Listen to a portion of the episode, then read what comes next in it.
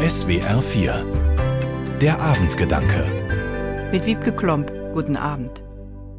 Soll ich mal beim Förster anrufen und klären, wie das mit dem Weihnachtsbaum in diesem Jahr ist? Mit dieser Frage beginnen in unserer Kirchengemeinde die Vorbereitung für die Weihnachtsgottesdienste. Und zwar schon Anfang Oktober. Erst einmal lachen alle über die Frage unseres jungen Hausmeisters und dann sind wir ihm dankbar. Er gibt damit sozusagen den Startschuss zu den Weihnachtsvorbereitungen unserer Kirchengemeinde. Da ploppt dann eine Frage nach der anderen auf. Gibt es eigentlich dieses Jahr wieder ein Krippenspiel? Singt der Chor? Was früher vielleicht selbstverständlich war und über viele Jahre eingespielt, ist es heute nicht mehr.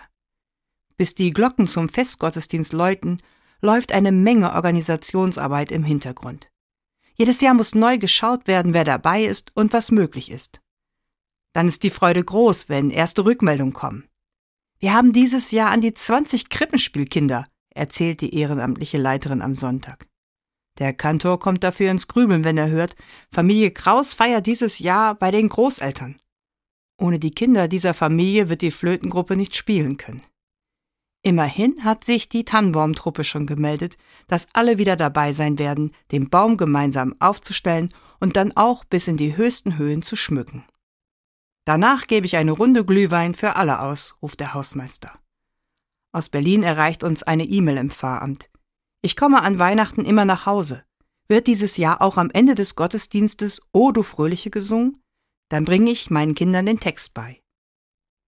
Weihnachten, das ist viel mehr als eine Festpredigt und stille Nacht auf der Orgel. Ein Weihnachtsgottesdienst wird von der ganzen Gemeinde getragen und vorbereitet. Ich mag diese Zeit der Vorbereitung. Ich mag das Miteinander. Dadurch wird der Gottesdienst etwas Besonderes. Und das recht in dem Moment, wenn es am heiligen Abend heißt, denn euch ist heute der Heiland geboren, welcher ist Christus in der Stadt Davids. Aber noch sind es ein paar Tage bis dahin. Wir freuen uns in den Kirchen, wenn sie am heiligen Abend mit uns feiern. Wiebke Klomp, Wertheim, Evangelische Kirche. Die Abendgedanken können Sie auch jederzeit nachlesen und nachhören. Im Internet unter swr4.de.